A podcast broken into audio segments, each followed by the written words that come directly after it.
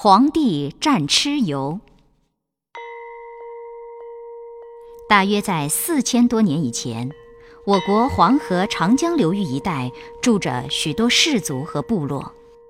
黄帝是传说中最有名的一个部落首领。跟黄帝同时的另一个部落首领叫做炎帝，据说跟黄帝族是近亲。炎帝族渐渐衰落，而黄帝族正在兴盛起来。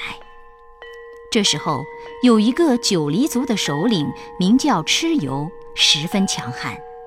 传说蚩尤有八十一个兄弟，他们全是猛兽的身体，铜头铁额，吃的是沙石，凶猛无比。他们还制造刀戟弓弩各种各样的兵器，侵略别的部落。有一次，蚩尤侵占了炎帝的地方，炎帝起兵抵抗，但他不是蚩尤的对手，就请求皇帝帮助。皇帝早就想除去这个祸害，就联合各部落和蚩尤展开一场大决战。关于这次大战，有许多神话式的传说。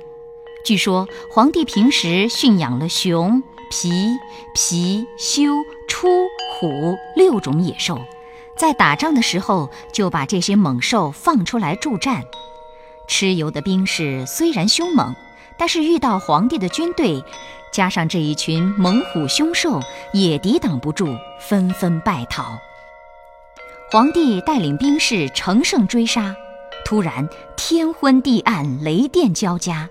原来蚩尤请来了风伯雨师助战，皇帝也不甘示弱，请天女帮助。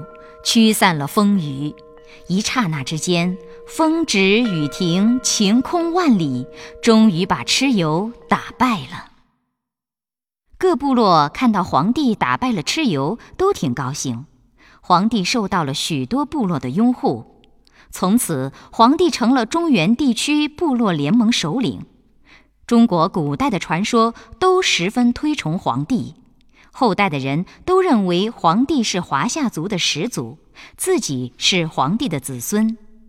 因为炎帝族和黄帝族原来是近亲，后来又融合在一起，所以我们也常常把自己称为炎黄子孙。